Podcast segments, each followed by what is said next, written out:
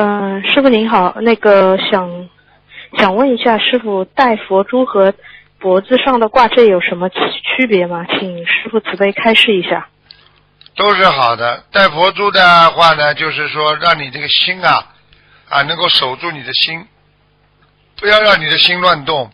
戴挂坠呢，就是让观世音菩萨常住在你的心。实际上呢，并不是菩萨真的在你的心里边，而就你戴这个佛珠之后呢，它会有一种佛光出现。当你碰到一些不好的气场的时候，佛光就没了。但是呢，当你碰到一些啊好的时候，这佛光就会闪闪发亮。那么给你灵感的时候呢，通过呢观世音菩萨的挂坠呢，会让你脑子啊产生一些菩萨跟你讲话的那种感应，所以你就会突然间想到，哎，我也不能这样吗？我不能那样吗？实际上是佛珠感应。当然，这个佛啊，这个这是这个挂坠的反应，所以挂坠绝对比戴佛珠还要厉害。戴佛珠呢，就是首先让你看到你是学佛人，第二你要常念经，第三啊，这个佛珠戴在手上，你不能做坏事啊！你用两个手经常去做坏事啊，这也是一种戒律啊。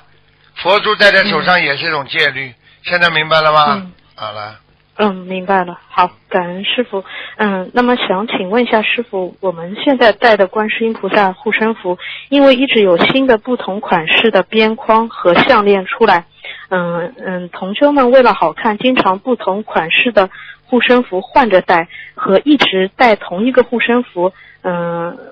这样子，观世音菩萨保佑我们的效果是一样吗？请师傅慈悲开示一下。是一样的。举个简单例子，你今天换件衣服了，你是不是还是你本人啊，傻姑娘？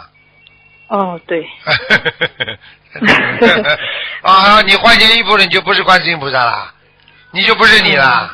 你小王，你姓王，你叫小王，你换件衣服变小张了，傻姑哎，娘你。怎么知道我姓王？我是叫小王。我随便讲讲的。嗯，啊，我知道了。嗯，感恩师傅开示。